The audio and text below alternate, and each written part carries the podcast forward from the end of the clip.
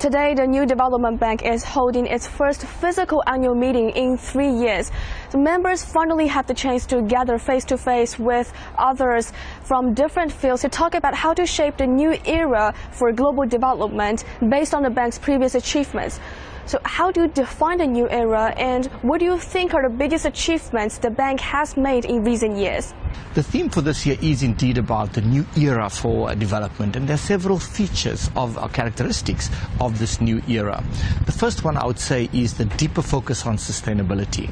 Uh, this is captured in the strategy of uh, the bank where 40% of the bank's financing is going towards uh, climate change. The second big part of our focus is promoting the use of local currency financing. As you know, uh, interest rates have increased significantly from zero levels uh, just two years ago to uh, US dollar interest rates over 5% uh, today. When, when, countries borrow in US uh, dollars, they have foreign exchange risk that they are exposed to.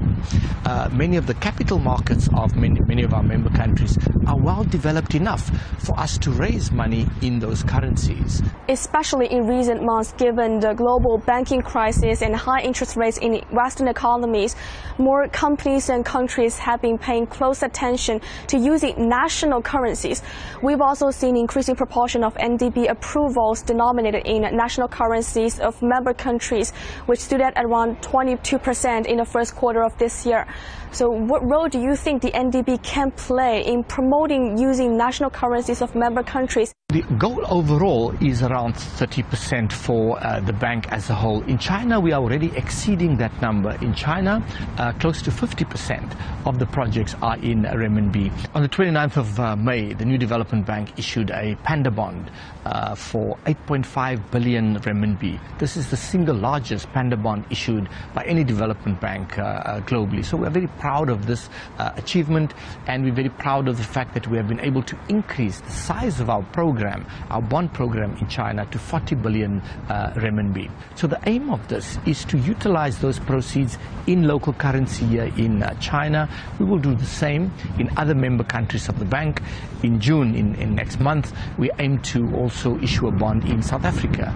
And we will be working on uh, issuing similar programs in, uh, uh, in India, uh, in um, Brazil, and then also in the new member countries that have just joined the bank. The past three years have been tough ones due to the COVID pandemic.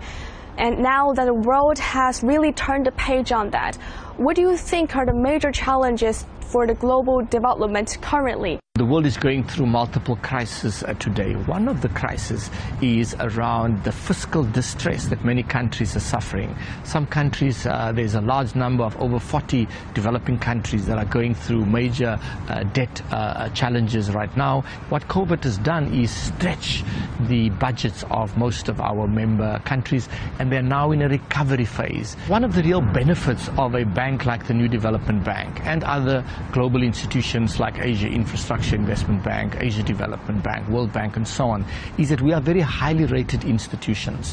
What that means is that we can provide funding much cheaper to our member countries than what they would be able to derive if they were to raise the money themselves. In future, we'll do more co-financing where we will invite those banks to finance projects alongside us. I'll give you an example uh, we are building uh, the metro in Mumbai together with Asia Infrastructure Investment Bank and Asia uh, Development uh, Bank. So we want to co-finance so we can stretch our balance sheets by working with other institutions as well, both development banks as well as private financial uh, institutions.